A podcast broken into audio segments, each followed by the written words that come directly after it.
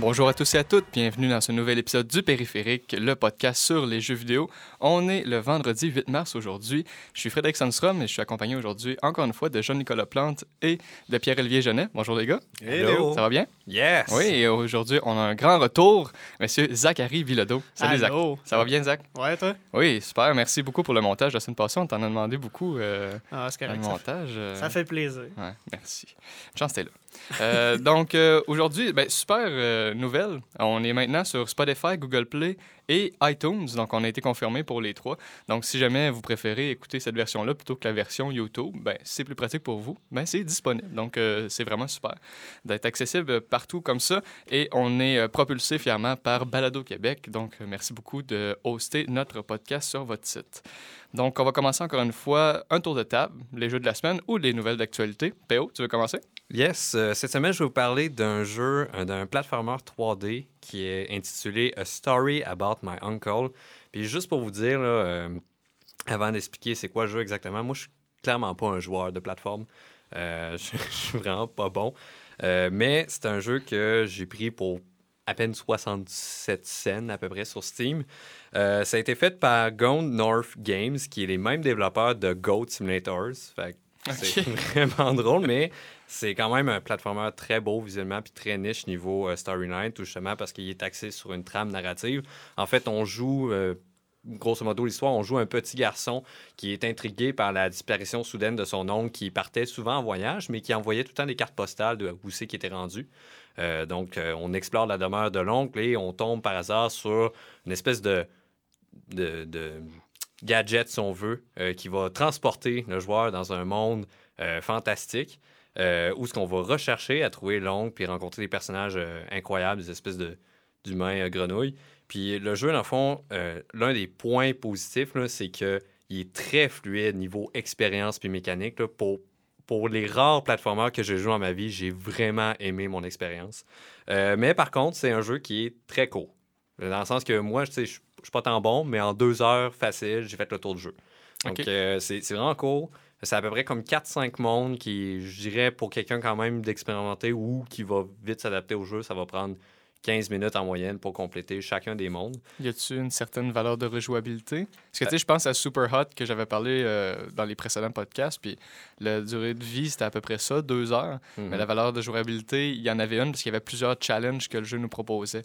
Donc, est-ce qu'il y a quelque chose de similaire dans, dans ce jeu-là? Ben, je te dirais, moi, j'ai pas mal été euh, du point A à B. J'ai pas eu vraiment l'intérêt, je te dirais, d'explorer, mais il y a des collectables dans tous les mondes et chacun d'entre eux t'apporte un point de plus sur la trame narrative de l'oncle, l'univers, comment c'est créé, comment ces personnages-là sont arrivés à comme construire leur société petit à petit. Parce que, dans le fond, l'oncle a créé ce device-là pour se débarrasser de ses déchets. tiens. Genre, voilà, c'est expédié ailleurs. Mais il s'est jamais demandé où c'est que ça allait, techniquement, ces déchets-là. C'est quoi le ailleurs? Puis ben, il a décidé de l'explorer.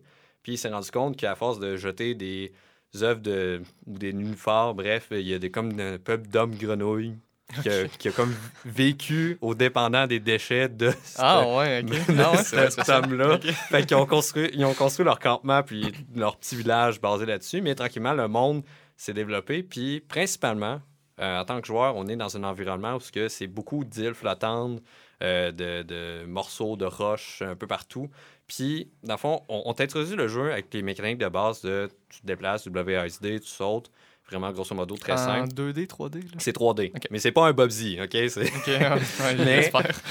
Euh, puis, euh, tu sais, dans le fond, on, ch- chez l'oncle, avant de se transporter à ce monde-là, on a trouvé un, un suit qui permet d'avoir des propriétés euh, spéciales. Puis, il y a comme des cristaux dans ce monde-là qui sont comme commencé à pousser. Puis, ces cristaux-là, ils, ils power, si on veut, le suit. Fait qu'à force de, progresser dans le jeu, on débloque des affaires de plus jusqu'à avoir un grappin où ce qu'on peut targeter quelque chose dans les airs puis s'en attirer. Fait que, dans le fond, on peut enchaîner ça. euh, Plus dans le fond, on commence avec un seul énergie par saut. Quand on part en hauteur, dans le fond, on peut activer une fois le grappin. Mais pour pouvoir le réactiver après, il va falloir atteindre la terre ferme à nouveau avant de pouvoir se relancer.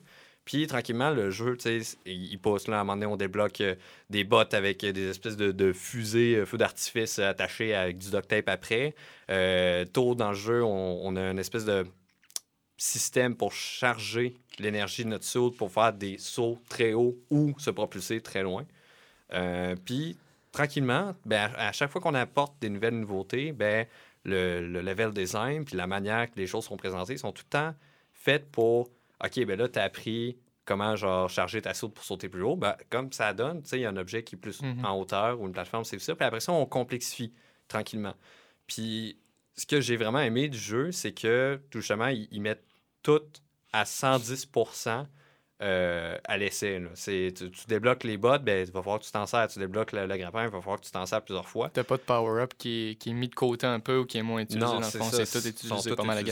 Mais ce que j'ai trouvé un peu dommage, c'est qu'à un moment dans le jeu, où ce on est accompagné par une espèce d'acolyte qui, qui est sur notre dos, parce que nous, on peut se déplacer aisément dans les airs, mais pas elle.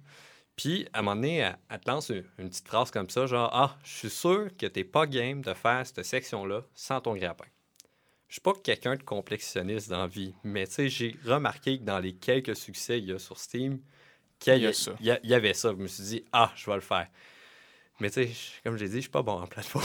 Ça m'a pris un gros 30-40 minutes Ah le ouais. faire. Mais tu sais, après ça, tu regardes un speedrun sur YouTube. Ouais, le gars, il ça, le- genre le 10 gars- secondes. Ouais, c'est ça, il- c'est Spider-Man, Ah basically.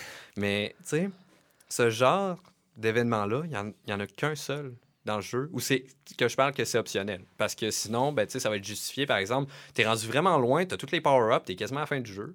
Puis là, ben, ah, t'as shooté ben trop haut, fait que là, on désactive les bots. Fait que là, ben, la prochaine section, ben, t'as plus ton boost de roquette que tu peux faire une fois par saut. Faut voir que tu te débrouilles sans ça. Fait que, tu sais, le reste comme forcé, si on veut, pour agrémenter le gameplay puis varier un peu. Mais des moments de même où c'est un challenge optionnel, que genre, hey, tu pourrais essayer de faire ça puis ça va te débloquer quelque chose, ben, il y, en a juste une fois. Genre, il y a juste la fille qui te le dit, puis c'est tout. Il n'y a, pas rien d'autre. Mhm. le jeu est cool, le jeu, il manque un peu de contenu optionnel ou des challenges supplémentaires pour tester toutes les fonctionnalités. Mais néanmoins, je trouve que c'est un, un excellent jeu. Par rapport à la jouabilité, est-ce qu'il y a un, un éditeur de niveau? Y a-t-il du, du contenu créé par d'autres joueurs? Non, il n'y a pas. euh, c'est vraiment c'est un jeu très simple et axé sur le platforming c'est- sur Mhm. une trame narrative. Fait que, tu sais, c'est, c'est un jeu qui n'a pas beaucoup de stock, mais honnêtement, c'est tellement bien travaillé, c'est tellement bien polish. Euh, qu'il mériterait d'avoir un autre 5 heures de contenu. C'est pas aussi buggé que Goat Simulator. euh. Non, non, ont- c'était pas ça leur intention, d'après moi. Mais c'est dommage, par exemple, qu'il n'y ait pas d'éditeur de niveau parce que j'ai regardé, euh, pendant que tu parlais, des photos euh, du gameplay. Là. Mhm. Puis euh, c'est un jeu que j'ai déjà vu euh, sur YouTube euh, qui avait roulé quand même pas pire. Puis euh, ça serait super intéressant là, Oui. d'avoir un éditeur de niveau là-dessus. Mhm. là. les, les mécaniques tu sais, sont faites, on dirait quasiment pour ça. La même affaire pour Super Hot, tu sais, ça serait super intéressant qui inclut un. S'il n'y en a pas déjà un, mais il me semble que j'en ai pas vu un, mais un éditeur de niveau, tu sais, parce que c'est fait. On dirait que c'est fait pour avoir un- des trucs spéciaux comme ça. hein. Que, ouais, c'est un peu dommage, par exemple. Sais-tu si euh, les critiques ont été bonnes euh, pour ce jeu-là? Euh, oui, quand même. C'est sûr que c'est pas un jeu qui, est- qui a surfé très haut dans le radar. là. C'est Mhm. pas beaucoup de gens qui y ont prêté attention. Parce que, bon, à côté, t'as quand même Goat Simulator qui fait rire, puis euh, c'est Ouais. bourré de niaiseries. Mais euh, non, c'est quand même un jeu qui est bien critiqué euh, par la Cool. communauté. Puis on peut se le procurer sur Steam? Ouais, pour à peu près comme de base, je pense qu'il doit être maximum 5 là, Mais moi, je l'ai pogné à 90% de rabais. Parce que j'aime Oh ça. boy, ouais, ça, ça vaut, ça, les rabais, moi. ça vaut la peine. mais tu sais, même sans rabais pour deux heures, Ouais. 5 piastres quand même. non, non, ça vaut, ça vaut Goat. Simulator, lui, il était-tu payant? Il était-tu gratuit? Je me rappelle. Euh, Non, je pense qu'il était payant. Je me, je me rappelle me l'avoir fait acheter pour ma fête, pour, euh, par des amis, pour, en, en blague. OK. Mais je me rappelle, je- pour m'avoir l'avoir fait acheter pour ma fête, il devait pas être très cher. là. Ouais. Mais c'est insane, ce jeu-là. là. C'est c'est ridicule. là. Tu sais, ils ont, ils, ont, ils ont vraiment poussé le fait que ah, notre jeu a des bugs, on le sait, Ouais. ça rajoute à l'expérience. C'est une approche assez étrange, mais qui a marché. C'est un jeu, puis j'avais vu la comparaison, c'était Total Biscuit qui avait fait un, un- un review là-dessus, puis euh, qui disait c'est un jeu de YouTuber. C'est un jeu où tu, regardes d'autres gens jouer, Ben, parce que exact. jouer seul, euh, tu te fais rire toi-même les deux premières minutes, puis après ça, ouais, c'est redondant. Ah, c'est un peu plate, ouais. Ben, tu sais, moi, je le vois un peu comme... euh, ben, Il y en a beaucoup qui aiment Skate 3, là. Mais tu sais, moi, les seules fois que j'ai vu Skate 3 parler, c'était des vidéos de, de monde qui faisait des montages de bugs, là. Ça n'a aucun sens, puis c'était à se demander, justement, si c'est pas volontaire qu'il inclut euh, autant de bugs. On dirait que la, la série est réputée pour tu sais, rendu là, euh, tu t'attends quasiment s'il y a un skate 4 à un moment donné que ça soit rempli de bugs dans le non, Ah ouais, c'est ça. Ils on vont, ils vont là, c'est juste le prototype là, avec des, des ça. blocks. là, C'est Ouais. tout. exact. Ben, merci PO euh, de nous avoir parlé. C'est A Story. A About My story Uncle. about my uncle. Une histoire à propos de mon oncle. OK, super. Ben, merci beaucoup. Euh, moi, cette semaine, je vais parler de Ultimate Chicken Horse. Donc, ça, c'est un jeu qu'on a découvert euh, durant le Extra Life qu'on a fait euh, au mois de novembre passé. Donc, pour ceux qui ne savent pas c'est quoi, c'est un, événement pour recueillir des fonds pour Opération Face Soleil. C'est durant un marathon de 24 heures de jeux vidéo qu'on a organisé. C'est fait par le, le studio Clever Endeavor à Montréal. Euh, c'est un jeu de plateforme multijoueur disponible sur PC, PS4, Xbox One puis Switch. Donc, ils ont vraiment launché euh, partout où ce qu'ils pouvaient. C'est de 2 à 4 joueurs. Euh, ben, en fait, c'est possible de jouer tout seul, mais en ligne. Donc, euh, euh, c'est possible de jouer en- soit en local, en crossplay ou en online. Fait que c'est vraiment super pour ce jeu-là. Tu- peux jouer avec n'importe qui, n'importe quand. Euh, le but, c'est super simple. Tu es dans une petite carte. euh, Puis le but, c'est d'atteindre le drapeau qui est à la fin du niveau, donc qui est placé à différents endroits dépendant du niveau que tu as. Il y a vraiment plusieurs cartes dans le jeu. Puis le principe, c'est vraiment, vraiment super simple. C'est que le jeu est divisé en plusieurs rondes. Chaque joueur choisit un animal qu'il contrôle.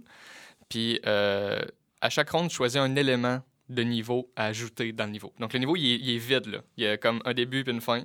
Puis ton but en tant que joueur, c'est justement de placer les objets sur le niveau afin d'arriver au, au drapeau final. Donc au départ, évidemment, tu places juste quatre objets si tu joues à quatre.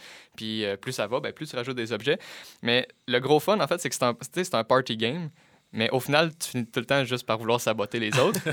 mais au final, tu finis Oui. par te saboter toi-même aussi, là, c'est sûr. Là, fait que, tu sais, on a des, des, des éléments de niveau, tu sais, des exemples, une plateforme, juste une plateforme de bois, mais il y a aussi des plateformes collantes, que ça, si ton personnage va dessus, ben, il saute moins haut, donc où il est un peu pogné. Euh, il y a des pics, des arbalètes qui tirent constamment des flèches, donc euh, si tu te fais pogner, ben, t'es mort. C'est one-shot kill, là, ce jeu-là. Puis d'au- d'autres sortes de pièges aussi, il y en a, il y en a vraiment, vraiment beaucoup. Euh, puis le but, ben, à la fin, c'est de gagner des points. Donc, tu peux gagner des points en étant le premier arrivé au drapeau. Tu peux gagner des points si quelqu'un tombe sur un piège que tu as placé, des trucs comme ça. Puis une twist intéressante, c'est que si tout le monde est capable de se rendre à la fin, il n'y a personne qui a de points. fait, dans le fond, le jeu encourage. Je pense qu'ils disent, là, euh, c'était trop facile, on donne pas de points. C'est littéralement écrit ça dans l'écran. Nice. Fait, dans le fond, ça, il incite vraiment les joueurs là, à, justement, à se saboter, à placer des trucs dans le chemin. Je pense qu'à l'inverse, quand il n'y a aucun joueur qui parvient à atteindre la fin aussi, il donne pas de points parce que Ouais. ben, c'est trop difficile, personne n'a réussi. Ah ouais, exact. Puis, euh... oui, ouais, vas-y, hein. Mais euh, au niveau justement des objets qu'on place, les objets ils servent à la fois à la navigation et d'obstacles. Ils font, ils ont une double Ouais. fonction constamment. Puis tout le monde met ses objets en même temps? Ouais, exact. Dans le fond, à chaque début de ronde, tu as comme ce qu'on appelle une party box dans laquelle il y a, mettons, huit objets dedans. Puis chaque joueur en choisit seulement un. Donc, il faut que tu choisisses lequel t'intéresse le plus. Généralement, tu choisis le plus destructeur. c'est tout le temps celui vers lequel le monde veut, aller parce que ton but, c'est de le placer de la manière la plus chienne possible que le monde se plante dedans. Puis, euh, mais tu sais, des éléments euh, qui sont pas létals, ben, mettons, comme je te disais, une simple planche de bois, ça, il y en a. Mais généralement, c'est des scies, des pics, des arbalètes. Des... Il y a même un- une machine qui tire des pucks de. C'est- Ça fait comme un, un sniper, dans le fond, qui, qui- qui tire direct, direct dessus en face. C'est c'est vraiment malade pour ça.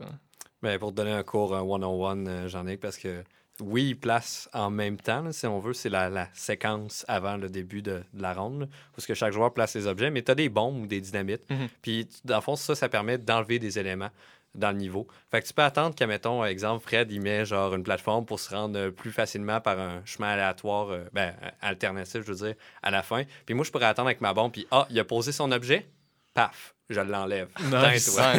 Puis pourquoi ils ont mis ça aussi, c'est parce que si tu. il y a- C'est rendu impossible, puis que là, c'est vraiment juste plate à un moment donné, là, ben, tu peux prendre une bombe puis détruire un objet qui est, qui est trop chiant. Fait que ça permet autant de saboter que de faciliter un peu le, le jeu. OK. Mais au niveau justement des objets de navigation obstacles qu'on peut mettre, les... est-ce qu'en partant, si personne met d'objet, on peut se rendre à la fin? Ou sont nécessaires? Non, non, non, c'est c'est un, gros trou. Là, ben, général- ça dépend des maps. Là.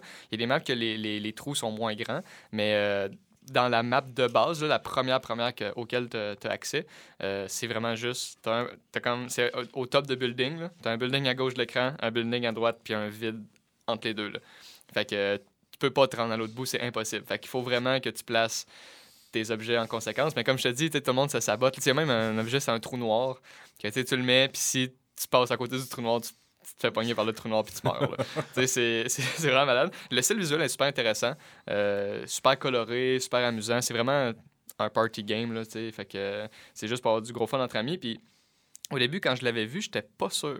La première fois, tu sais, quand on, on regardait pour les jeux pour Extra Life, j'étais comme, ah, ben, ça a de l'air pas pire. Mais tu sais, on dirait que je voyais pas trop le, le fun il était où quand tu regardes des vidéos juste de même. Mais en y jouant, c'est là que tu comprends. Dans le fond, c'est- du plaisir instantané pour n'importe qui, j'ai l'impression. là. Mais c'est un peu le même principe avec comme Overcooked. J'ai l'impression qu'il y a beaucoup de similarités dans ces deux jeux-là. Dans ces deux jeux-là. C'est Mhm. vraiment un party game où il faut. ben, sauf que euh, Overcooked, bien sûr, c'est plus euh, la coopération, mais il y a tout le temps Ouais, la- l'aspect plus le.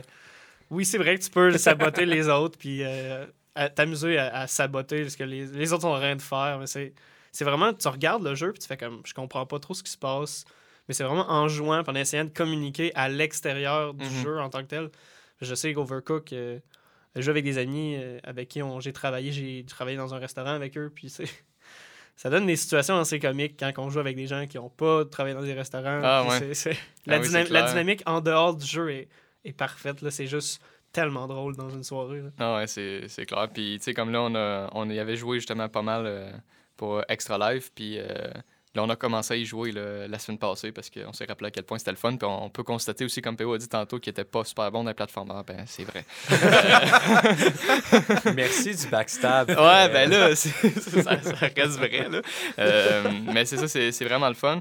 Puis euh, ce qui est intéressant, c'est que, dans le fond, Clever Endeavor, leur euh, community management il est vraiment cool. Euh, L'interaction avec la communauté est vraiment là. Ils, sortent tout le temps des updates constamment pour améliorer le jeu. Comme là, ils, viennent de sortir une nouvelle update pour avoir des skins sur les personnages, avec des ajouts d'objets, des ajouts de cartes. Euh, ils sont vraiment, vraiment à l'écoute. Puis le jeu, il a bien marché aussi quand même. Euh, pour un studio ind- indépendant, évidemment, là, probablement pas des millions de ventes, mais quand même, probablement des, chiffres super acceptables que la communauté adore. C'est vraiment un jeu adoré euh, pour ceux qui y jouent. Puis, euh, c'est ça, dans le fond, durant l'Extra Live, ce que j'avais vraiment trouvé intéressant, c'est c'est eux qui ont été le plus contact, en contact avec nous, qui s'assuraient, dans le fond, qu'on avait une bonne compréhension du jeu. Euh, ils voulaient nous appuyer. Ils nous, ont fait- ils nous avaient fait de la publicité sur Facebook pour nous dire ils vont jouer à notre jeu à telle heure. Euh, ils, ont, ils vraiment. Ouais, Ben, en même temps, en tant que studio indépendant, on dirait que c'était win-win. C'était win pour nous autres parce qu'on avait de la pub puis des jeux à faire tirer puis à jouer durant le marathon. Puis c'était win pour eux autres parce qu'il y avait une super belle visibilité. Puis en plus, on a tellement aimé le jeu qu'on a décidé d'y rejouer. D'habitude, on jouait à un jeu une fois durant le Extra Life. Puis là, on a décidé d'y rejouer plein de fois tellement qu'on avait du fun. Puis euh, durant pendant qu'on streamait le Ultimate Chicken Horse, le community manager, il était dans le chat Twitch. Parce qu'il savait à quelle Nice. heure qu'on le diffusait, évidemment. Fait que, euh, il jasait avec nous. On pouvait y poser des questions. Fait que, tu sais, moi, pendant un bout, j'avais passé ma manette à quelqu'un d'autre, puis euh, on discutait avec, le, avec la personne en, en chat, puis moi, je disais les, les réponses euh, à voix haute, puis tout. Puis on posait des questions, puis il nous répondait, puis c'était vraiment, vraiment intéressant. Fait que euh, j'avais vraiment trouvé ça cool. Puis justement, ils nous ont raconté que euh, ce concept-là, c'est un concept original qui a été développé durant Game Jam. Euh, en 2014, le jeu, la première sortie du jeu sur PC est sortie en 2016, elle. Puis, mais ouais, en 2014, euh, ils ont fait un game jam. le créateur de, un des créateurs de Clever Endeavor, il comptait, tu sais, bientôt, il allait sortir euh, la compagnie. Dans le fond, il allait créer la compagnie. Puis là, ben, tant qu'avoir un concept qui, avait, qui aimait autant, ben, ils ont décidé d'en faire un jeu. Fait que, tu sais, ça prouve à quel point, des fois, une petite idée de game jam, ça peut devenir euh, une perle de même, tu sais. Fait que, euh, Définitivement. fait que c'est super intéressant. Fait que c'est ça. Fait que si jamais ça vous intéresse, vous pouvez vous procurer sur Steam. En ce moment, aujourd'hui, vendredi 8 mars, il est à moitié prix. Donc à 8,99, normalement, est à 16,99. Fait que c'est vraiment pas cher pour vrai pour le, pour le fun qu'on peut avoir. Puis avec une copie, on peut jouer à 4 sur le même ordinateur. Puis sinon, je pense qu'ils ont un party pack à, à 4 pour 4 licences moins chères. Fait que ça vaut vraiment la peine. Il est-tu disponible sur euh, d'autres consoles? Oui, exact. Il est disponible aussi sur euh, PS4, Xbox puis Switch. Ah, nice. Euh, la description Wikipédia, c'est bizarre, ça dit qu'il est sur Android, puis il n'est pas sur Android, donc je sais pas si jamais ils- ils l'ont enlevé. Euh, mais en tout cas, sur, sur les consoles, il est là partout, fait que ça vaut la peine. Puis avec le crossplay, peu importe ta console, ben tu peux jouer avec tes amis, fait que ça, je trouve Ah, ça nice. vraiment cool. Cool. Ouais. Donc, euh, c'est ça. Donc, euh, Jean-Nic, tu voulais continuer aujourd'hui? Bon, là, je trouvais qu'il y avait comme un peu trop de jouets de bonheur dans la pièce. Je vais mettre un nuage sombre là-dessus. Je vais vous parler cette semaine euh, d'un jeu qui a fait les manchettes, euh, le jeu euh, Rape Day. Ah ouais. Ça part bien. Euh, oui, absolument. C'est un jeu d'un studio indépendant qui s'appelle Deskplant. Puis le jeu a fait les manchettes pour quelle raison? Parce qu'il était banni de la plateforme de Valve de, de Steam. Est-ce que c'est étonnant? Euh, oui, puis non. Puis je vais te Ah. dire pourquoi. Parce que il y a un côté qui est étonnant, dans le sens que aux États-Unis, le premier amendement, il protège les créateurs de jeux de faire à peu près ce qu'ils veulent. Fait qu'au nom de la liberté d'expression, tu as le droit. Tu as légalement le droit de faire un jeu de, de, de- qui De- traite de ça. viol. Mais en même temps, tu sais, euh, Valve, c'est une compagnie privée. Fait que les autres, de leur bord, ils ont le droit de pas diffuser ce jeu-là. Mhm. Fait que c'est comme euh, parfait à ce niveau-là. Puis juste en quelques mots, euh, Rape Day, c'est quoi? C'est un jeu qui se- post-apocalyptique dans lequel que il y a des hordes de zombies qui vous attaquent. Puis le joueur, euh, ben, le jeu, il- le créateur en parle comme d'une BD romanesque. Je sais pas trop exactement ce que ça veut dire, mais c'est un jeu qui est rempli de choix. Fait que le, le jeu, c'est comme un, un peu un livre dont vous êtes le héros Mhm. le jeu. C'est dans ce sens-là. Fait que tu arrives à des endroits, tu as différents choix à faire. Puis dans ces choix-là, euh, parmi les plus cruels, il y a euh, violer des femmes et, je réponds en détail, mais il y a détruire des bébés. Fait que c'est. Euh, c'est- détruire, genre vraiment Ah, détruire. euh, détruire. batte détruire. J'y vais avec ce mot-là pour, pour pas aller trop en détail là-dessus. Euh, je veux juste dire romanesque, c'est juste parce que c'est quelque chose qui offre les, car- les ca- caractéristiques traditionnelles d'un roman. Mais c'est ça, parce que tu sais, je suis pas allé, j'ai pas vu d'image de ce jeu-là. On s'entend, c'est un peu touché, euh, googler euh, le titre de ce jeu-là, puis Euh, faire de la recherche dessus. C'est sûr. Fait que je- mes recherches ils se limitent à qu'est-ce que j'ai cru, qu'est-ce que j'ai compris de différents sites qui ont agrégé l'information. Donc, c'est ça. C'est là que ça a vraiment posé un problème. Puis, il y avait eu le même problème sur Steam, un autre jeu qui avait été banni, c'était Active Shooter, Mhm. pour des raisons euh, comme euh, comparables. Fait qu'encore une fois, c'était des jeux qui ont le droit de se faire, c'est liberté du studio de les faire, mais en même temps, les autres ont le droit de ne pas les diffuser. Euh, Desplan s'est défendu de cette décision-là en disant que il y a 4% de la population qui sont des sociopathes. Donc, eux autres, ils visent cette clientèle-là, qui est quand même énorme. 4% c'est quand même beaucoup de monde. Puis, ils pensent que leur jeu, c'est euh, le traitement que le monde en fait. C'est un peu comme euh, les premiers GTA dans le temps. Ils voient ça un peu de la même manière. Dans le Ouais. sens qu'ils disaient, dans le temps, la nudité, ça passait pas. Là, ça passe. La violence, ça passait pas. Là, ça passe. Mais là, on, on s'entend, on parle pas de violence sur quelqu'un. On parle vraiment de violence extrême. Puis, tu sais, je peux comprendre ça peut être quelque chose qui peut être traité dans les jeux vidéo. Tu sais, on peut traiter, je pense, de tous les sujets. On peut traiter du viol, puis un peu à l'image du cinéma, il y a différents films qui le font, puis euh, qui le présentent, puis on peut, tu sais, c'est pas dans le but nécessairement qu'on on en retire un plaisir, mais c'est dans le but peut-être un but plus éducatif, enseigner, faire une histoire autour de ça. Ouais, je pense pas que leur but c'est éducatif, par exemple. Serait pas. C'est dans la manière de le faire. Exact. Tu sais, dans le fond, si tu veux éduquer les gens à propos de ce phénomène-là, le viol et tout, ben c'est pas nécessairement en le faisant. Tu sais, dans le fond, les autres, ils se disent « Ah, le joueur va tellement se trouver dégueulasse en le faisant qu'il va être... Tu sais, qu'il va comprendre que le viol, c'est pas bien. Tu sais, je trouve... Mais il y a d'autres, pas, c'est même pas. Comme je dis, j'ai mentionné le point éducatif, en gros, je me dis ça pourrait être un but, mais c'est pas leur but. Parce que les autres, ils voient ça comme une comédie noire, puis que c'est drôle de faire ça d'un jeu. J'ai- J'essaie de comprendre un peu le point de vue des, des, des développeurs par rapport à ça. Parce que, mettons, tu prends, mettons, GTA, l'exemple que tu as donné. Mais dans GTA, le but du jeu. Tu sais, mettons, je compare GTA puis un autre jeu qui s'appelait Hatred, qui était Oui, le but, vrai. c'était vraiment de tuer des gens, puis c'était vraiment juste de tuer des, des innocents.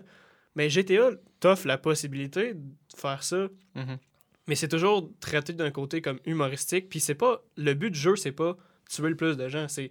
T'as une histoire autour de ça, t'as des, des choses, des missions à faire, mais ça donne que ben, t'es dans une ville, puis il y a des gens, puis ça. Tu peux leur rouler dessus en char. Ouais. Mais il t'offre la possibilité, tu comme... Genre, coucher avec une escorte puis la tuer tout de suite après qu'elle sort de ton char. Ouais, C'est pas une mécanique de jeu, mais c'est offert, c'est c'est offert, mais c'est pas comme le pas le but, but, le but Ouais, du ouais. jeu. Mettons, tu prends Hatred, ben ton but, c'est littéralement de tuer le plus de civils possible, puis Mhm. de causer le chaos. Puis ça, c'est- je trouve, c'est un peu plus de mauvais goût que GTA, qui est quasiment un. Le- ben, je sais pas si c'est le bon mot, un catharsis, là, le- le- l'espèce de Je l'effet comprends de. ce que tu veux dire, ouais. de- libéré euh, Ouais, c'est ça. de, la- de ta haine, mettons, Mais- de la et- colère. Hatred, on dirait comme il encourage ça. Puis le jeu dont tu parles, j'en ai. Ben, je vois pas d'où le catharsis vient. J'ai plus l'impression que c'est juste de mauvais goût pour dire on fait ça parce que ça choque. Ouais, on dirait qu'effectivement qu'ils l'ont fait pour choquer parce qu'ils savent qu'ils vont faire parler d'eux autres, mais en même temps, ça peut aussi se tirer une balle dans le pied. Là. Ouais. Tu sais, ces gars-là, mettons, tu vas pour une entrevue de job, puis ils veulent savoir quel jeu t'as fait. Tu peux pas mettre, tu peux pas parler de ce jeu-là, tu peux pas. Puis moi, je pensais, tu parlais de Hatred puis GTA, puis moi, depuis tantôt, je parle à, je pense à Manhunt aussi, Mhm. que Rockstar avait fait. Puis Manhunt, ben, le but, c'est aussi littéralement de tuer des gens, puis a des, des possibilités d'exécution. Il y en a des tonnes. Puis euh, ça revient un peu à ça aussi, sauf que, tu sais, là, on dirait que le fait de tuer des gens, c'est tellement rendu banal, parce que tu peux tellement le, faire dans tous les jeux, pratiquement, là, que ce soit cartoon ou même violent. Tu parlais de Resident Evil, euh, non, c'était de Friday the 13th la semaine passée, puis tu disais qu'il y avait 60, plus de 60 façons d'exécuter des gens. Ben, ah, ça c'est drôle, puis euh, euh, je me souviens qu'on avait, ré- on avait réagi à quel point c'était awesome, parce que, oh my god, tu peux tuer quelqu'un, genre, que, une mangeoire à oiseaux, wow, tu sais. Mais là, après ça, tu tombes dans une autre affaire qui est aussi de la violence, puis là, ça, c'est pas correct. Fait que, tu sais, dans le fond, ça veut dire qu'on on est tellement habitué à, à la violence Mhm. gratuite, juste de tuer, qu'on est désensibilisé, alors que, tu sais, au final, c'est peut-être pas mieux, tu sais, quand tu y penses. là. Mais aussi, je pense, la différence peut-être en GTA, Friday the 13 puis ce jeu-là, c'est que ce jeu-là, il vise directement un groupe de la population avec Ouais, euh, le, le truc violent. Tu sais, GTA, on peut faire ça à tout le monde. Euh, Friday the 13, on peut le faire ça à tout le monde. Dans ce jeu-là, à ce que j'ai compris, c'est on fait ça aux femmes. Fait que, tu sais, là, Ah ouais, c'est ouais. tout de suite, c'est vraiment spécifique. Puis aussi, tu sais, j'ai regardé un peu des, des films, mettons, euh, où- qui traitent de viol. Un des films vraiment marquants qui traite de viol, c'est Irréversible. Puis ce film-là, Gaspard Noé, il, il vise vraiment euh, un euh, public adulte. Dans le sens, c'est super dur, les images de tout ça.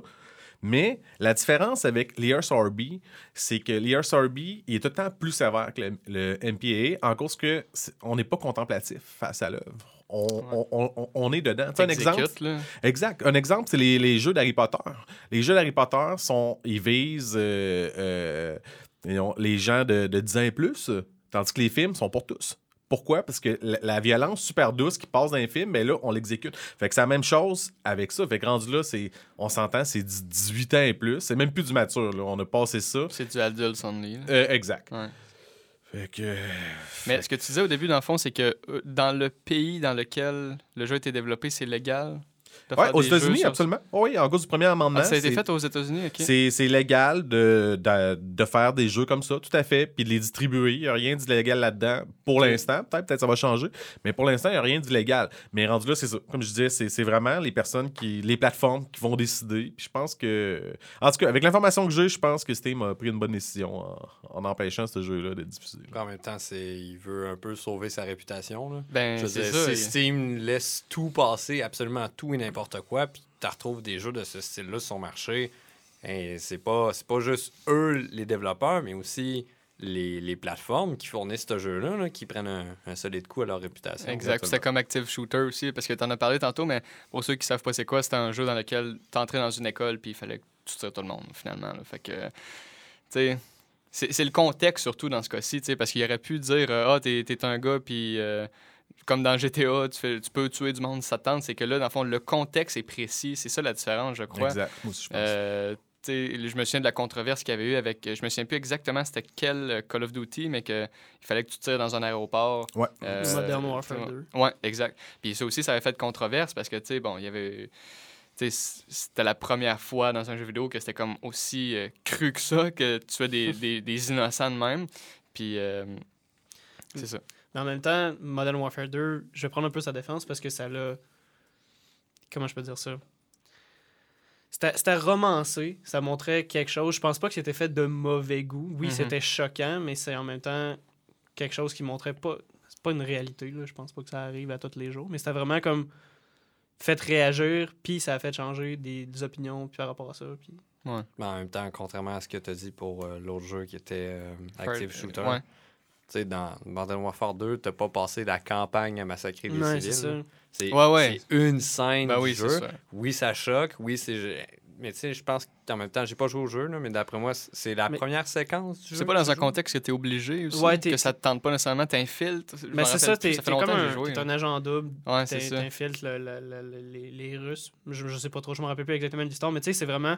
Ça montre, ça, ça amplifie le fait que les gens qui font ça ça, ça les antagonise encore plus, puis ça fait, OK, ce bad guy-là, c'est vraiment l'antagoniste du jeu, puis ça montre que c'est un c'est une merde, ce, ce gars-là, puis on veut vraiment comme le, le- le vaincre. Ça, ça rajoute à ce que l'antagoniste est, en fait. Puis si je me souviens bien de cette scène-là, c'est que, premièrement, en tant que joueur, on n'était pas obligé de sur personne. On pouvait juste suivre les autres, puis avancer. Puis on pouvait skipper cette, cette portion-là du Oui, jeu, on pouvait la skipper Ouais. au complet. Ouais, il y avait une option dans. Je sais pas si les. Ben, il y a le dernier cas de pas de campagne, mais les, les, les derniers. euh, je sais que Mo- Modern Warfare 2 le faisait. Euh, Black Ops 1 aussi, je pense. que tu pouvais être avec- Au début du jeu, il disait Ah, il y a des scènes très graphiques dans Tu le jeu. veux-tu les skipper? Tu hein? veux-tu pas les voir dans le jeu? On va te l'expliquer. Je sais pas trop comment ça marchait. Je l'ai jamais fait parce que j'étais un adolescent edgy. Pas de misère à croire ça. Puis euh, je vais revenir sur justement le sujet euh, du jeu, euh, le viol. Puis juste mettre en, parallèle avec un autre jeu qui a traité du viol, mais d'une toute autre manière, qui est Last of Us. Dans Last of Us, que je me permets de mentionner, puisque ça, ça, ça tourne autour de Delhi, la, la personne dont je vais vous parler. Puis en cette journée euh, de la femme, je pense que c'est une belle image de personnage fort dans les jeux vidéo. Puis elle, elle, son rapport au viol, puisqu'il y en a qui disent qu'elle va se faire violer si elle se ramasse toute seule ou des choses comme ça, mais c'est une menace comme invisible. C'est dans le monde post-apocalyptique, on sait que c'est au-delà des, des frontières, puis plus, plus proche qu'elle est avec du monde, mais moins que de chance que cette violence-là arrive, mais qu'elle est tout le temps présente. Fait que je trouve que ça amène quelque chose, euh, une ambiance vraiment pesante au Ouais. jeu. C'est pas montré, mais... euh, Il n'y a pas une séquence aussi que, tu sais, à un moment donné, tu finis par, euh, par brûler comme euh, une, une grosse, une grosse cabane parce qu'il y, a un- il y a un gars qui arrête pas de te courir après.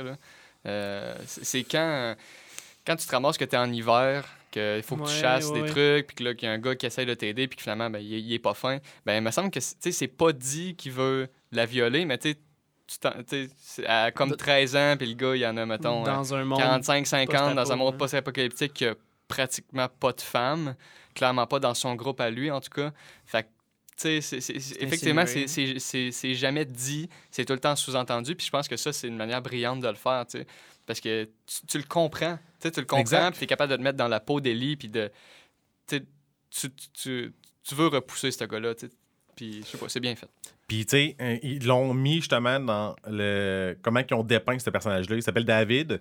Puis, lui, c'est la manière qu'il parle, c'est une communauté comme tissé serré, son bord. Fait que, tu sais, c'est être avec lui, il va la protéger. Puis, la, la micro-scène où c'est qu'on voit qu'il va vraiment vers là, c'est qu'elle est en prison, il est l'autre bord de la cellule, puis il parle. Puis, il fait juste y flatter la main. C'est. Ouais, des détails, hein, de- Exact. De, même, puis ouais. Tandis que les créateurs de Rape 2 autres, c'est comme. Il n'y a, pas- y a pas de subtilité, on y va. Ben, on est comme On dans l'exploitation. là. tu sais, il y a comme, Ouais. Au cinéma, il y a comme plein de films comme d'exploitation, mais là, on est comme dans l'exploitation du viol. On sert ça, comme, comme justement Zach le disait, pour choquer. Puis sûrement qu'ils ont voulu s'en servir pour faire de la pub. Puis sûr qu'il y en a qui vont acheter ce jeu-là, dans le fond. Ben oui, c'est ça. Puis même s'ils retirent de la plateforme, ça va. J'espère que ça fera pas ça, mais ça va peut-être faire l'effet Streisand. Là. Je sais pas si vous savez c'est quoi. C'est que. Je me souviens plus en quelle année, mais euh, Barbara Streisand, qui est une personnalité, euh, voulait pas qu'une. Il y avait un, un journaliste qui avait pris une photo de sa maison, où est-ce que sa maison était. C'est une grosse maison, évidemment. là. Puis euh, elle, elle voulait faire retirer toutes, toutes, toutes les photos Ouais. de, de sa maison. Puis qu'est-ce que ça a fait? C'est que tout le monde savait était où sa maison, finalement. C'est Fait que, tu sais, c'est- justement, ça s'appelle l'effet Streisand maintenant, parce que c'est justement le phénomène que quand tu essaies de retirer, de cacher quelque chose, d'avoir de la censure, ce que ça fait souvent, pas tout le temps, mais souvent, c'est que ça finit par l'amplifier. Ouais, exact. Il y a un exemple assez récent sur YouTube, euh, pour ceux qui connaissent un peu la, la- la musique euh, euh, pop japonaise des années 80, le- le- l'effet Plastic Love. Il y a une chanson ben, qui est devenue maintenant une de mes chansons préférées, qui avait eu... Elle a été postée sur, sur YouTube il n'y a pas longtemps. Puis, tu sais, c'est- une chanson... le- le- la personne qui l'a uploadée sur YouTube a clairement pas les droits. Elle l'a juste uploadé là. Mais la chanson a tellement été appréciée par tous les gens, puis le- comme la découverte. Mais la compagnie de disques est juste arrivée, ah, on va le couper, on, on, on shut down la vidéo. Et finalement, ben, il y a eu d'autres gens qui l'ont uploadé, puis ils ont essayé de cou- couper tout, Mm. puis ça a juste été Ben oui. impossible de, de tout enlever les vidéos. Fait qu'ils ont juste arrêté, puis ils ont dit, les, les, les pubs, on va vous les laisser. OK, ouais. Ouais, tu, te- tu tranches Ça- une tête, puis il y en a deux qui poussent. Là. Mais c'est ça, puis là, la, la chanson est devenue encore plus populaire à cause de ça. C'est clair. Ça l'a juste explosé. pour une chanson des années 80, tu sais, c'est. Ouais, C'est Ouais, clair. Puis tu sais, on pourrait. C'est niaiseux, mais tu sais, on parlait de- dans les deux dernières semaines de toxicité. Puis un point qui avait été apporté, c'est justement la censure. Tu sais, liber- la liberté d'expression là-dedans, justement, elle s'arrête où, puis elle commence où, tu sais. C'était ça le, le parallèle que je voulais faire tantôt avec euh, le fait que la violence de tuer quelqu'un, c'est correct, mais que ça, ça l'est pas. Puis je défends pas du tout ça parce que je trouve ça horrible comme jeu, puis le fait qu'ils aient même pensé à faire un jeu là-dessus.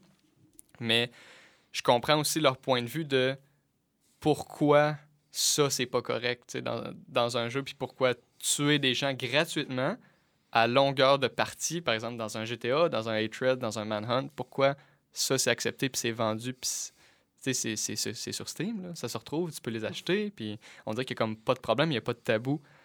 Fait que, je comprends aussi la, la balance là-dedans. Puis, euh, à quelque part, puis, bon, c'est probablement mal exécuté, c'est le cas. C'est peut-être juste un, un propos artistique. Il y en a qui font des trucs artistiques pour choquer. C'est peut-être ça leur démarche. Ça serait la meilleure raison que je pourrais leur trouver pour avoir fait un jeu aussi horrible que ça. Mais si c'est une démarche artistique, c'était peut-être le point qu'ils voulaient prouver, puis c'est peut-être ça qu'ils vont venir dans les prochaines semaines. Ils vont peut-être faire un communiqué qui va tout expliquer la démarche, puis qu'est-ce que ça leur a apporté, puis tout. Puis c'est peut-être une communauté de développeurs qui sont juste mis sous un nom, on ne sait pas. Mais, Ouais. euh, mais c'est peut-être aussi des gens qui n'ont pas pensé à leur affaire, puis qui sont juste imbéciles, puis qui ont fait un, un jeu horrible. Il y a, les deux bords. Ouais. Fait que j'espère qu'on avoir du développement. Ben, merci Jean-Nic d'avoir parlé de ça, d'avoir euh, crevé l'abcès sur ce jeu-là. Euh, je voulais faire une petite parenthèse aussi sur euh, une nouvelle que j'ai vue ce matin. Euh, EA a fait une annonce par rapport au E3 qui va se dérouler du 11 au 13 juin euh, Mhm. cette année. Comme de quoi, ils seront pas là. Ils feront pas de conférence, un peu comme euh, Sony l'avait annoncé de cela quelques semaines. Euh, dans le fond, eux autres, ils ont voulu, ils ont, une volonté de mettre les jeux en avant plutôt que le blabla, en guillemets. Donc, je le- une petite partie du communiqué qu'ils ont fait. Ils ont dit Nous oublierons la conférence de presse et la remplacerons par de nombreuses diffusions en direct au cours des deux premiers jours du salon afin de vous offrir ce que vous nous avez demandé plus de vidéos en jeu et d'infos de la part des équipes de développement. Donc, euh, l'impression que ça me fait, c'est les- le, le phénomène des Nintendo Direct a probablement pris beaucoup d'ampleur. Probablement que les gens aiment ça. Probablement que les gens sont plus rassemblés, étant donné que c'est live, que c'est court, c'est punché. Tu sais, Nintendo, ils n'ont pas des présentations longues avec euh, un, un segment où est-ce qu'un gars joue, joue de la musique pendant 15 minutes. Ouais, puis, le, le- le fait que tu puisses euh, faire du montage, couper les bouts. Tu sais, il y a fam- il y a- à chaque E3, il y a toujours les euh, E3 euh, Cringe Compilation. Ouais, ouais. À chaque année, il y en a. Ouais, c'est ça. clair. C'est clair. C'est un peu dans le même point. C'est, je suis comme, je suis comme indécis, là, parce que oui, d'un côté, euh, ça va éviter, comme Zach dit, qu'il y ait des- de nombreuses situations un peu euh, malaisantes. Mais en même temps, je me dis, si c'est, c'est EA, Sony, là, si tous les gros joueurs de Ouais. l'industrie s'enlèvent du E3, qu'est-ce qui va devenir Tu sais, comme du là, il E3? reste, euh, il reste Bethesda puis euh, Xbox? Ouais, Je pense que. Ouais. Puis parce que, tu sais, Devolver, ils sont rendus qu'ils font leur, leur, euh, leur présentation, mais ils la font en ligne aussi. Ouais. C'est un côté. Fait que, tu sais, euh, est-ce que le 3 euh, est rendu à la fin de ses jours? Mais je pense pas que ça soit à la fin de ces jours, mais ça va être une.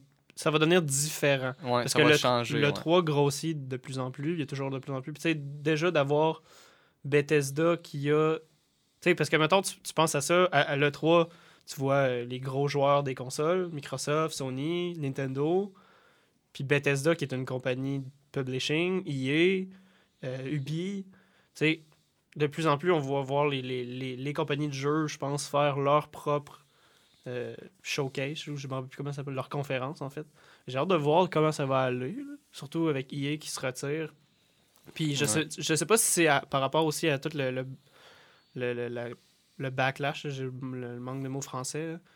Euh, tu sais, EA a eu des problèmes dernièrement, j'imagine, de, contre la, la communauté qui a vraiment été contre eux. Est-ce Ouais. que Bethesda va faire la même chose? Bethesda aussi ont eu des problèmes, surtout si on pense à Fallout 76, qui a eu.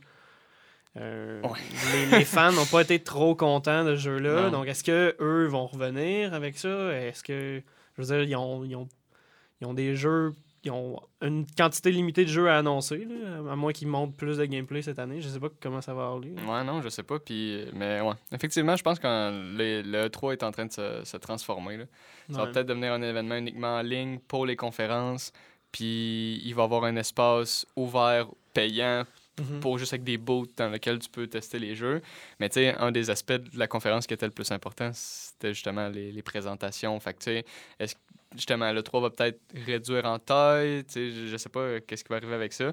Euh, mais effectivement, on va peut-être éviter aussi avec EA des segments de 10 minutes euh, juste sur FIFA puis Madden que finalement c'est- le même jeu mais avec la les, les, les stats des joueurs qui ont upgradé puis plus de loot box. Fait que euh, on va, ça va peut-être être plus coté, plus punché. Ils vont peut-être faire justement avec FIFA, juste une annonce, une minute, bang, c'est fini. Ouais. On passe à un autre jeu, bang, bang. Fait que ça va. Ils vont, ils vont juste mettre ce qui est important. Euh, puis peut-être aussi, tu sais, c'est niaiseux, mais ça coûte moins cher. sais, T'as juste besoin, tu sais, t'as l'équipe marketing, les monteurs, puis t'arrêtes là, là. Tu sais, euh, Mhm. pratiquement, c'est sûr que c'est plus gros que ça, là, pour préparer la présentation, mais pareil, contrairement à la présentation live, que là, tu sais, faut tout le, faut que tu payes pour l'espace, faut que tu payes pour le décor, faut que tu payes pour, mettons, les musiciens s'il y en a, l'animation, puis tu sais, t'as tout le temps le, le peur qu'il y ait des cringe compilations à la fin du E3, Ah, puis ça tout arrive à temps, là. chaque année. Fait que, tu sais, puis les seuls qui en ont plus, c'est Nintendo parce qu'ils font ça en ligne. Fait que, tu sais, au final, ils s'arrangent probablement pour que ce soit le plus avantageux pour eux. Puis ça demande peut-être qu'ils essaient de, de montrer qu'ils veulent recommencer à écouter les fans. Étant donné qu'il y a eu des mauvais commentaires, peut-être qu'ils essaient de se rattraper de, de ce côté-là. Je vois pas de quoi tu parles. Non, non, c'est jamais arrivé. Ouais. Puis un commentaire que j'avais trouvé bien drôle, c'est euh, quelqu'un qui avait mentionné qu'on va probablement avoir la conférence en DLC. Euh, tu t'arrives sur la page GA, c'est comme, ah, si tu veux l'avoir, c'est euh, 10,99. Ben, déjà, c'est drôle que tu le mentionnes, mais il y a déjà des conférences qui sont euh, fermées à, certains, à certaines personnes, qui sont ouvertes juste à certaines personnes. Mhm. Les journalistes, je pense à euh, CD Projekt, Projekt, je sais pas si je le prononce bien. Ouais. Mon, mon Ah ouais. polonais, euh, pas très bon. là. Ouais, eux Mais- autres, là. Mais ceux qui, ont, qui annonçaient, euh, ils, ont, ils ont montré un trailer de Cyberpunk 2077 de 45 minutes de gameplay, mais C'était juste les journalistes. ouais. Ouais, juste euh, pour les journalistes. Ils l'ont, ils l'ont montré au public après, mais tu sais, c'est vraiment pour juste éviter, j'imagine, le backlash des fans, puis des gens, puis d'avoir juste une opinion de, des Ouais. journa- de journalistes, puis Mm. de... Puis ça fait deux effets, c'est que tu ça hype les gens, parce que tu Ouais. tu lis que les journalistes ils ont aimé ça, puis que c'était vraiment extraordinaire, fait que t'as juste envie de le voir. Puis aussi, c'est que si les journalistes ils ont des trucs à dire de négatif, ben tu peux le corriger dans Ouais. le temps que tu présentes la démo aux joueurs. Fait que tu tu tu t'assures d'avoir quelque chose d'un petit peu plus poliché. Fait que, fait que ça, fait que je me, je me demande qu'est-ce qui va arriver. Peut-être qu'on va avoir dans les prochaines semaines, dans les prochains mois, Microsoft puis Bethesda vont peut-être dire ouais ben dans le fond ça ne tente pas d'être tout seul ou au contraire vont peut-être l'utiliser à leur avantage. Hmm. Microsoft va peut-être dire ah ouais ben nous autres tu sais on va mettre les bouchées doubles. Vous êtes pas là, watchez-nous bien, ça va être encore plus extraordinaire, quelque chose de plus gros, quelque chose de plus long ou plus court, plus punché. J'ai bien hâte de voir.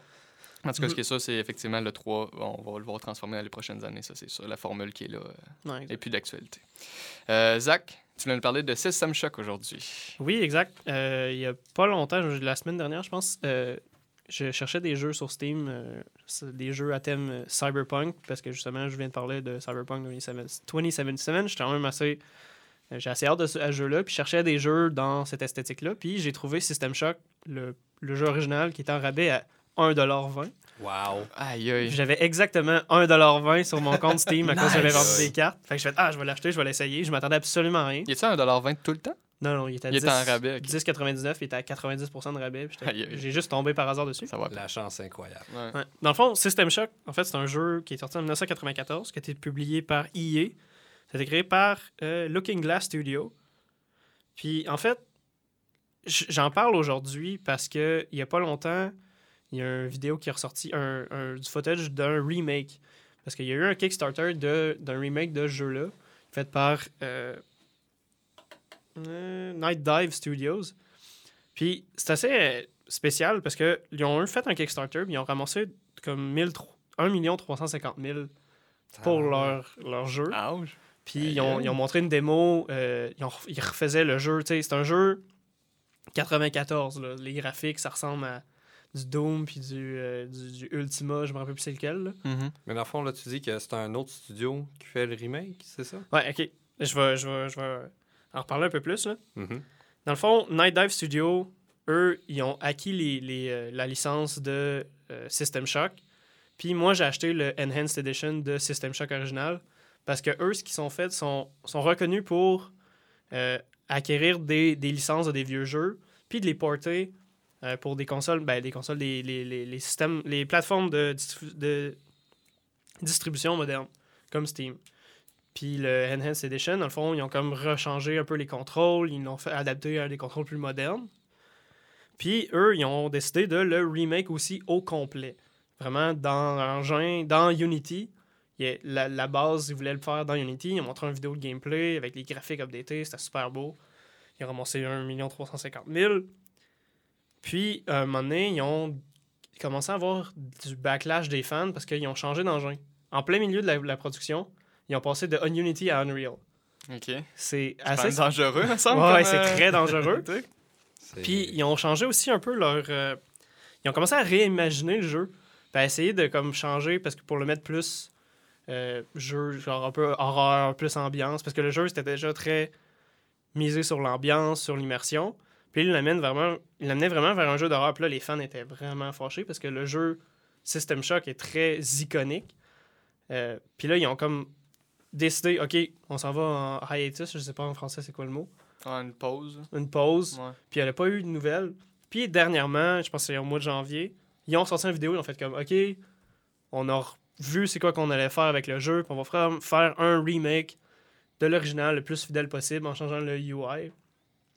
Parce que c'est la plus grosse, le plus gros défaut du, du jeu. Je sais pas, vous m'avez vu jouer un peu cette semaine. Ouais, ben, j'essaie de comprendre, mais c'était un peu Ouais, c'est- wacky. ça- là. ça me dur à des comprendre, barres, puis des objets. Ben, c'est ça. Ah ouais. Puis, Mais euh, celui, la version que qu'on te regarde jouer, là, euh, c'est- c'est-tu quelque chose. C'est-tu la version originale? ouais, ben c'est le, Parce qu'il est beau, là, me semble. C'est le Enhanced Edition qui est en fait le jeu original. C'est les mêmes graphiques, mais juste porté pour un écran HD puis des Ouais, contrôles. plus polish, là, ouais.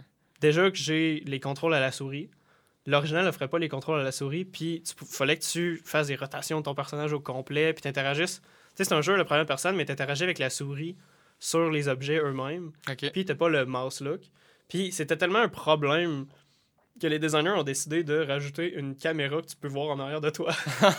Il y a un upgrade vu que c'est Cyberpunk, tu peux avoir des, des, des Cyber Enhancement, je me rappelle plus le nom dans le jeu. Ah ouais, C'est vraiment une- trop bizarre. Un- une caméra que tu vois derrière, c'est Ouais, vraiment ouais. genre dans ton UI, il y a une grosse, un gros carré avec genre tu vois derrière toi. Là. OK. Mais c'est assez spécial parce que je m'attendais absolument à rien avec ce jeu-là. Puis je savais que c'était assez culte. J'avais entendu parler du 2 qui était un des jeux les plus populaires. les- un, les- un des meilleurs jeux de PC ou je sais pas trop exactement. Je me rappelle plus le- le- les, les- les prix qu'on y avait donné. Puis en jouant, j'ai vraiment adoré ça. Pour vrai, genre, je me, je, je me promène dans l'environnement, puis c'est vraiment basé sur l'exploration, l'action, puis découvrir l'histoire à travers l'environnement, puis en trouvant des logs à terre, tu ramasses un, une disquette, puis là, il y a, y a une, une voice line, puis c'est vraiment comme toi contre euh, une intelligence artificielle qui a pris d'assaut comme une, une, euh, station spatiale, puis qui transforme tout le monde en cyborg, puis qui veut détruire la Terre, puis vraiment s'imposer sur Terre pour devenir un dieu pour les humains. C'est vraiment une intelligence artificielle, c'est- c'est c'est fou à quel point, genre... On les- sent, on dirait 2001 The Space Odyssey. C'est en plein ça, Ouais, ben c'est c'est clairement inspiré, Ah mais ouais. avec une twist différente. là. Ouais, j'imagine. Mais c'est. c'est- Ouais, j'en ai. Mais par rapport justement, moi, System Shock, je connais uniquement de nom, mais la manière dont on décrit, à part le film qu'on vient de mentionner, je pense à Deux Sexes, je Ouais. pense à Bioshock. Est-ce que ça vient des mêmes de d'une équipe semblable ou euh? Le System Shock a inspiré euh, les créateurs de Bioshock. Le nom Shock de Bioshock, c'est vraiment une Vient de là. vient de là. C'est vraiment une inspiration. Puis les développeurs de Bioshock se sont dit on veut faire un- une suite spirituelle, on va dire. C'est vraiment pas un univers, mais c'est vraiment un gameplay semblable, si on peut dire. Puis Deus Ex aussi s'est inspiré de System, System Shock a vraiment changé un peu la game pour les, les jeux euh, d'immersion puis de cyberpunk de, de ce style-là. C'est vraiment, vraiment spécial. Il y a vraiment des choses étranges qui se passent dans le jeu. Vraiment, j'ai. une, une petite anecdote, en fait. Dans le niveau où je suis, je suis pas rendu loin, je suis rendu au niveau 3, environ 2-3. là. Puis, il faut que tu arrêtes le laser, faut que tu désactives le laser que le, le- le AI se sert. Puis à un moment donné, j'ai juste trouvé une, une pièce, puis il était marqué Laser Control avec un bouton. Je dit, ah, ça doit être pour le désactiver. Je clique dessus, puis là, j'ai une image en bas de l'écran qui me dit genre qui, qui- tu vois genre la ville, une ville sur Terre avec un gros laser qui s'écrase dessus, puis t'as juste l'intelligence artificielle. l'intelligence artificielle, elle, elle me remercie, elle fait comme Ah, merci d'avoir fait le travail pour moi. On va. Oh non. Il y a un cyborg qui va venir te, te voir, puis on va commencer les célébrations. Puis j'étais comme, OK, puis le jeu a juste arrêté. Ça a juste revenu au menu, puis j'étais game over. Wow! Ouais, ouais, j'étais juste comme, oh, OK, ouais, là, ce jeu-là, il, il va plus loin que je C'est pensais. next level, là. Ouais, c'est ça, mais je, je trouvais ça incroyable, puis ça m'a vraiment intéressé au, au jeu, puis j'ai vraiment hâte de voir ce que le remake va faire. Mhm. S'ils sont vraiment un, un remake aussi fidèle que possible, en changeant le UI, parce que c'est un des plus gros problèmes, c'est ça qui me- que j'ai de la difficulté en ce moment avec le jeu, c'est c'est un vieux jeu, là, c'est Ouais. 94, euh, on n'avait pas les mêmes standards de- de- de- de- d'interface qu'aujourd'hui. Ouais. Mais hier aussi, je te voyais jouer, puis on en avait discuté un peu, mais j'avais vu dans, dans une séquence, t'étais comme juste dans un vide intersidéral avec des lignes de couleurs puis des formes, genre, puis Ah ouais, c'était quoi cette bout psychédélique-là? tu rentres dans le cyberspace, je pense, je rappelle je pense que c'est ça, mais tu, tu te déplaces dans un environnement 3D, puis j'ai enfin compris aujourd'hui à quoi ça servait, c'est que tu peux ramasser des choses dans cet environnement-là qui sont comme du data, des logs, tu peux trouver des mots de passe, puis tu peux activer des choses avec ça. C'est vraiment comme... Je savais pas ce que ça faisait au début. La première fois que tu rencontres ça, tu comprends pas. Ben, je te voyais flotter, là, j'étais comme, il doit savoir ce qu'il fait. Je savais aucunement ce que je rien ce qui se passait, je comprenais pas. Faites-moi confiance, je suis un ingénieur. Ah ouais, c'est. Ouais, exactement ça. J'étais comme, OK, là, qu'est-ce que je fais? Là, je trouvais. Il y avait des affaires qui flottaient, je bougeais, je tirais sur des trucs. Moment donné, j'arrêtais. Puis j'étais comme, je vais aller faire autre chose, je vais revenir. là. Ouais. Mais c'est- ça qui est, qui est difficile avec les jeux rétro. C'est vraiment, des fois, c'est pas trop expliqué. Parce que t'as des jeux que t'achetais ce jeu-là, puis t'avais euh, toute ta vie devant toi. là. Mais là, tu sais, moi, avec un peu de temps, je pas, j'ai pas beaucoup de temps pour jouer. Fait que je vais probablement arrêter cette semaine là où je suis parce que j'ai de la misère à euh, voyons, faire mes travaux puis jouer à ce Ouais, jeu-là en même temps.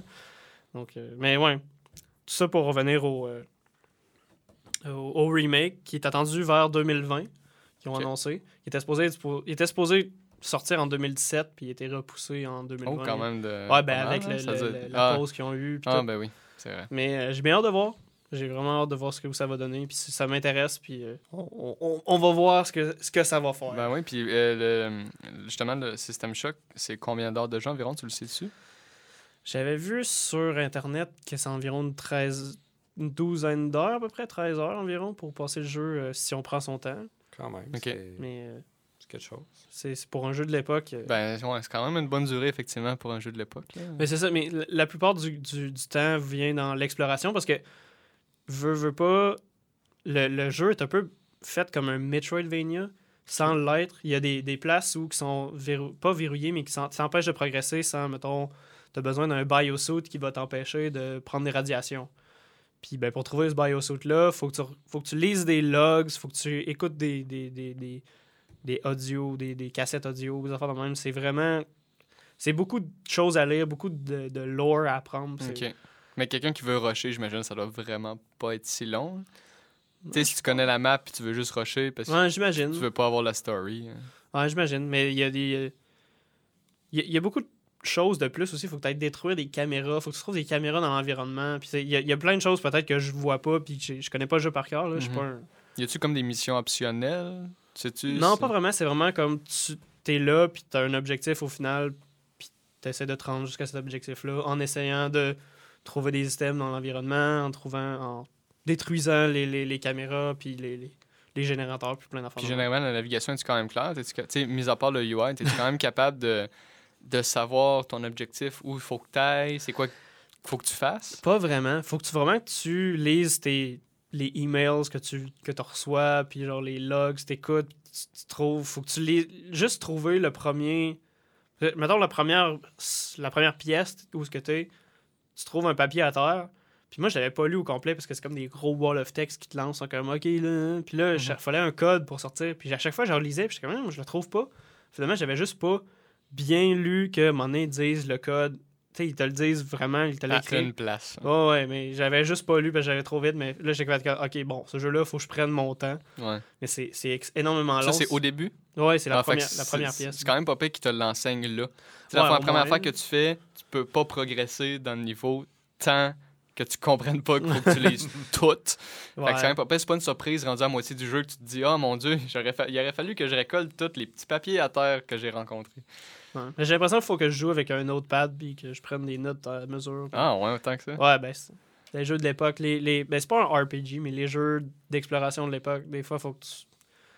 Il y a des choses que le, le jeu donne pas, puis il faut que tu, tu Ouais. fasses des recherches quasiment. Là. J'ai, j'ai- il a fallu que je fasse des recherches sur Internet, là. j'avais pas le choix. Là. Des, des fois, j'étais perdu. Là. Mhm. Mais j'ai bien hâte de voir comment le remake va, Ouais. Va apporter tout ça. Super, ben merci beaucoup de nous avoir parlé de ça. C'est super intéressant. Euh, on va regarder ça en 2020 si jamais ça arrive et qu'on fait encore le podcast. Ben, tu viendras nous en parler. Ça va être cool. Yes. Euh, donc, pour le sujet principal, j'en ai même pas parlé au début du podcast, justement, un mauvais animateur. Euh, Aïe, aïe, aïe. On va, ouais, je sais. Euh, on va parler d'un documentaire qu'on- qu'un de nos collègues, Frédéric Filion, qui était là au podcast numéro 1 sur Illusion, euh, nous a conseillé. C'est un podcast, euh, un documentaire sur YouTube qui s'appelle Comment se fabriquent les jeux vidéo. Euh, c'est sorti le 14 février 2019. Puis ça fait partie d'une série de documentaires. Ben, en fait, la série n'est pas faite encore. C'est le premier épisode, je crois, de cette série-là qui s'appelle Game Spectrum. Le réalisateur, c'est un Français de 22 ans qui s'appelle Thomas Versavo. Et le sujet de ce documentaire-là, en fait, comment se fabriquent les jeux vidéo, c'est un peu misleading parce que, en fait, ça parle des conditions de travail. Donc, c'est un peu comment se fabriquent les jeux vidéo, mais le- on dirait que le sous-entendu, dans le fond, c'est vraiment juste Plus il y a- une critique. il y a de- trop d'heures supplémentaires. des conditions. trucs de même. Ouais, exact. Donc, le, le- le film, le documentaire, c'est pas, quant à moi, pas super objectif. Euh, le, voyons, le réalisateur, Thomas Versavo, euh, il, il essaie de l'être, je crois, par moment, mais c'est clair qu'il y a une opinion qui se tourne vers le bien des employés, ce qui n'est pas nécessairement une mauvaise chose. Mais j'ai l'impression, peut-être un documentaire, ça peut-être être intéressant d'avoir les deux parties, les deux côtés de la médaille, d'avoir le point de vue des patrons aussi sur, sur le point de vue. Donc, euh, évidemment, ben, un petit disclaimer euh, avant, c'est que ben, on n'est pas encore dans l'industrie.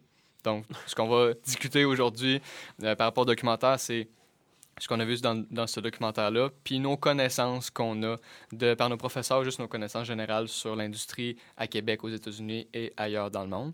Donc, il y a probablement des éléments qui vont peut-être être erronés dans ce qu'on va dire, mais on peut pas le savoir tout de suite tant qu'on n'est pas dans, dans l'industrie. C'est euh, l'épisode où on parle le plus à travers notre chapeau. Oui, exact.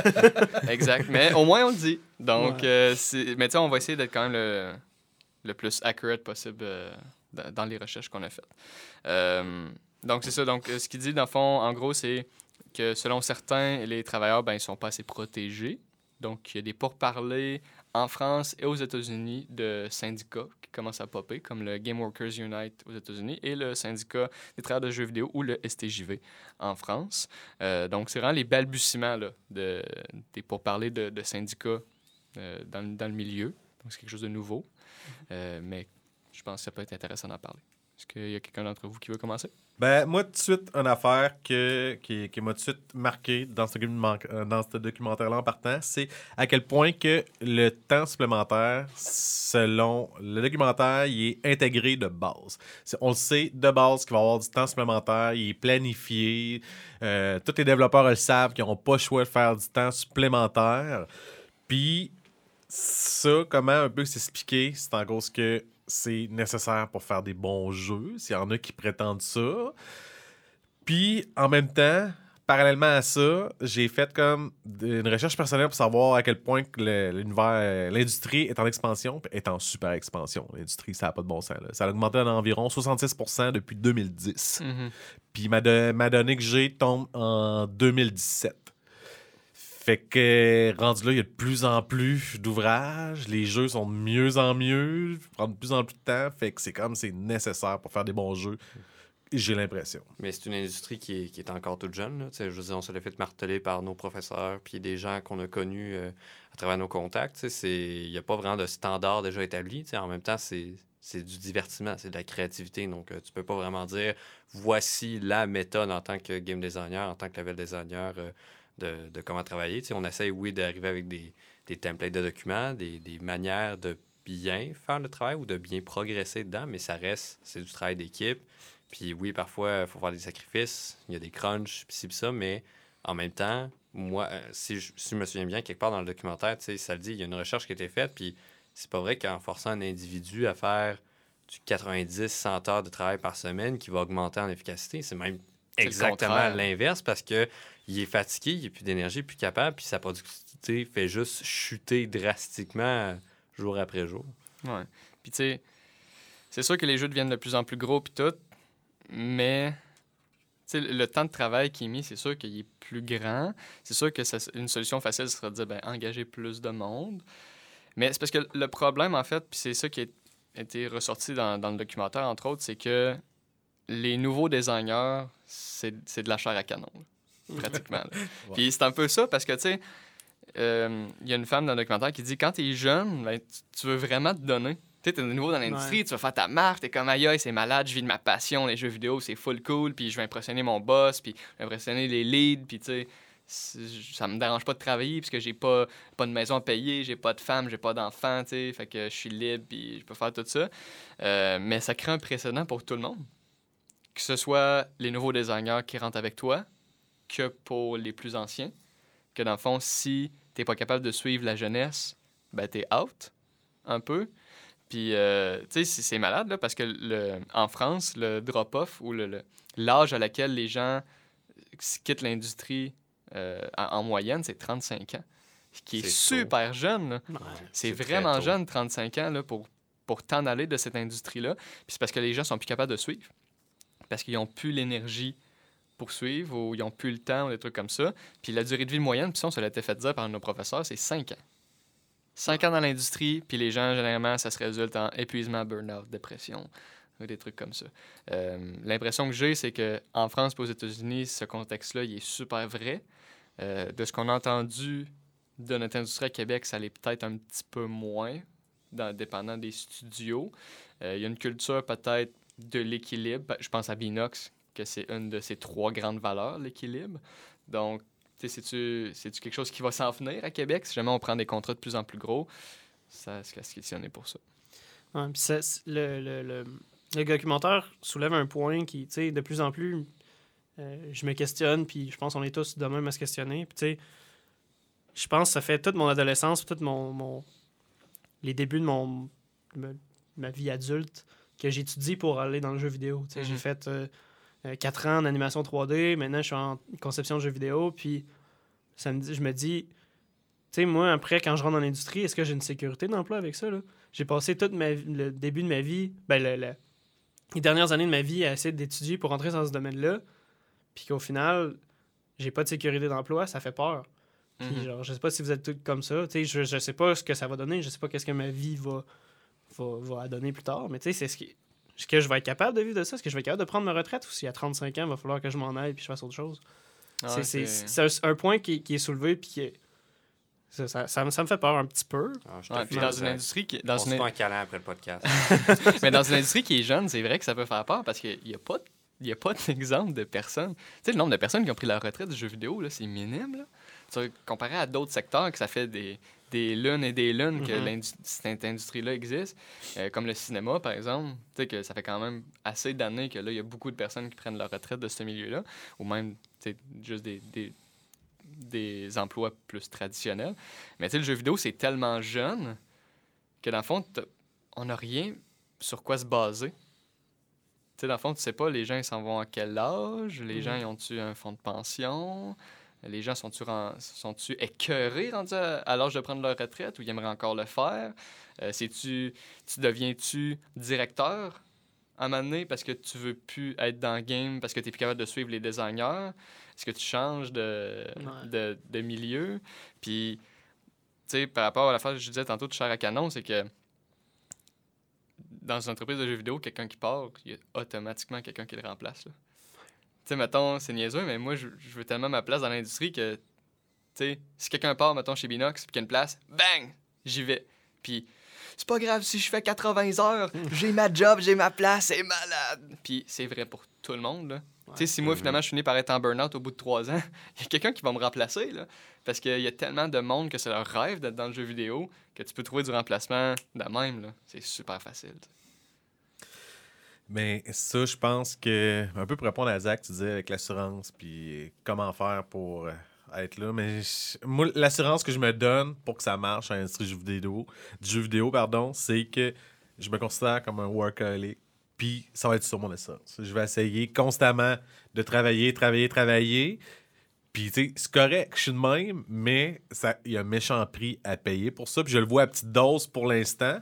Tu sais, j'ai pas d'enfant, mais j'ai une blonde. Puis, tu sais, elle, elle me revient sur avec ça. Tu sais, elle voit, j'arrive à la maison, je travaille, je travaille, je travaille. La fin de semaine, je travaille. Fait que, tu sais, je sais que tout cet aspect-là, que je veux développer aussi, tu sais, j'aimerais ça, avoir une famille et tout, que, tu sais, si je fais juste pousser mon ambition, ben, ça pourrait être un pan complet de ma vie que je perds juste pour pouvoir faire performer dans À un moment donné, on va trouver GN, va être dans un local là, avec des papiers partout puis des, des, tu sais, des, des fils rouges. Ah ouais, c'est- Définitivement, C'est définitivement. ça, il va être rendu. Il va être rendu Je suis arrivé avec un concept de jeu.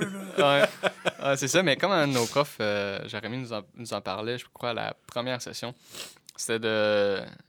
faut juste se demander c'est quoi nos priorités, tu sais. Si, mettons, toute ta priorité, c'est de travailler, puis que ça te dérange pas, mettons, d'avoir. de, de, de moins avoir une vie de couple comme. épanouie à 100%, ou de pas avoir d'enfants, ou de pas avoir de, de responsabilité tant que ça à l'extérieur de ton travail, ben, go for it, puis tu vas trouver ta place à quelque part. Mais tu sais, si quelqu'un d'autre, que sa personnalité ou ses buts dans la vie, ben moi j'aimerais ça, oui, avoir ma job que j'aime puis ma passion, mais je veux aussi avoir ma maison, voir ma blonde, voir mes enfants, voir ma famille, voyager. Puis je dis pas que l'un est mieux que l'autre, mais c'est juste une question de personnalité. Puis d'après moi, il faut que tu, que tu défendes ta position dépendant de qu'est-ce que tu veux mettre de l'avant. Si tu veux travailler, travaille en malade, c'est cool. Puis dans le fond, ben, tu vas ramasser le, travail de ceux qui, eux, préfèrent retourner à la maison à la fin de leur shift. Justement, par rapport à ça, je, trouve qu'on. de ce que je vois, en tout cas, parce que je l'ai pas vécu, j'ai pas travaillé dans l'industrie, mais je trouve j'ai l'impression qu'on est chanceux à Québec, vu que Québec, c'est une petite ville, oui, euh, Montréal qui est proche, mais contrairement, mettons, aux, States, euh, en Californie, où il y a, je sais pas combien la population, il y a des, studios partout aux États-Unis, c'est énorme. Tandis qu'au Québec, on est un petit milieu, puis j'ai l'impression que c'est possible d'être, de faire une carrière là-dedans, puis de, de- de vivre longtemps dans ce domaine-là. Puis, j'ai l'impression qu'on le voit un peu aussi avec les gens qui nous ont qui nous ont enseigné, en fait, à l'école. On le voit de plus en plus. Il y en a qui ont, la plupart ont des familles, ils sont capables de gérer les deux en même temps, en plus d'enseigner. Je me dis, c'est, je pense que c'est possible. Euh, je sais pas, par contre, à quel point c'est vrai, puis à quel point il manque de sommeil. là. Ben, ça, ça, ça manque beaucoup de volonté. Ah, Ouais, ben, il doit y avoir des je périodes de crunch, mais tu sais, comme on se l'est fait dire, je vais prendre l'exemple de, de Binox parce que c'est eux qui nous ont parlé le plus de, de crunch. là. Euh, c'est que, ça arrive, mais un de nos profs, euh, Dominique Simard, ben, quand son, ça fait 5 heures d'heures supplémentaires qu'il fait dans sa semaine, son boss vient le voir pour lui demander si ça va. Ouais. Fait que, tu sais, ça démontre quand même que, soit chez Binox ou à Québec, puis j'ai l'impression que c'est plus à Québec, que, ou au Québec peut-être même, on est, c'est peut-être à la grandeur de la province, mais qu'on est chanceux d'être dans un milieu qui est super florissant, parce que, tu sais, on est quand- au, au Québec, on est le troisième pôle mondial là, de production de jeux. On est adoré de la part des, des maisons mères, mais on est quand même capable de conserver un semblant d'équilibre là-dedans. Puis, je trouve ça le fun d'être on est privilégié quand même, j'ai l'impression d'être justement au Québec ou à Québec, d'être dans un milieu que tu peux vivre de ta passion sans nécessairement tomber en burn-out au bout de deux semaines. C'est quand même, quand même pas pire. Mais par rapport à ça, j'ai deux points. C'est premièrement, nos profs qui travaillent beaucoup, je trouve qu'il y en a qui ont l'air fatigués. Je veux dire avec vous autres. Ouais. Tu sais, je pense qu'ils sont habitués à ce rythme-là, ils sont Ouais. capables de le vivre, mais je trouve qu'il y en a qui ont quand même l'air fatigués. Il y en a qui ont comme des cernes en permanence, puis c'est peut-être quelque chose qui nous attend en travaillant beaucoup. Puis l'autre point, je vais revenir sur, sur mon côté workaholic que je parlais plus tôt. C'est, tu sais, je, je l'ai comme pitché de même, ça a l'air comme un, un absolu, ça l'est pas, parce qu'au niveau de la créativité, une affaire, je me suis rendu compte, c'est qu'on est, après tant de temps, la créativité euh, prend le bord. T'es plus créatif, Ben les nouvelles idées, ils rentrent plus, puis tu deviens en pilote automatique, puis il y a des tâches qui se font en pilote automatique, là, c'est- c'est...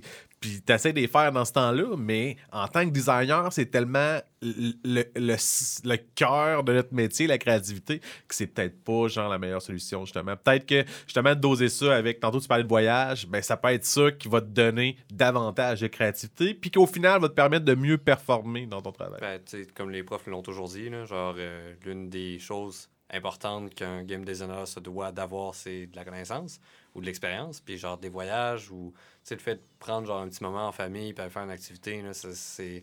Puis en même temps, ça permet de comme d'oxygéner, d'aérer genre, Ouais. cette partie-là de ton Faut que cerveau. tu par à que donné. là. si tu fais juste toujours, toujours, toujours, toujours travailler, ben à un moment donné, tu sais, tu as comme un filtre qui s'installe, puis là, le cerveau, il fait comme là, là, man, ça marche plus, là, t'as besoin de dormir, là. Genre, arrête de penser à des licornes et des arcs-en-ciel, là, va te coucher, genre. Ça, c'est c'est valable pour tous les domaines. là. Je veux dire, genre, Ben oui. j'ai travaillé en restauration, comme j'ai men- mentionné, puis ça aussi, là, on faisait des heures de cave, puis, euh, tu sais, moi, je... revenir chez nous, puis d'essayer de dormir, puis de me, me reposer, mais finalement, je passe la nuit à rêver que je fais de la vaisselle. là. ça m'est arrivé, là. Ah Parce non, ça c'est triste. Je ça. travaillais au camp de jour, là, même chose. Parfois, je me réveillais la nuit, puis il fallait que je compte les enfants, là. Puis il n'y en avait pas, j'étais dans ma chambre. Ah, ouais. Arc. Mais pensez-vous que le cours qu'on suit, c'est une émulation de ce qui nous attend dans Ben, l'industrie? C'était c'était le point que, que je voulais apporter, j'avais complètement oublié, puis je suis content que t'en- t'en Moi parles. aussi, je c'est voulais que- parler de ça. Ouais, ben c'est moi qui en ai parlé en premier. Ok, fait que, vas-y, vas-y. euh, mais non, mais t'ajouteras si jamais il Mhm. y a des trucs que je dis pas.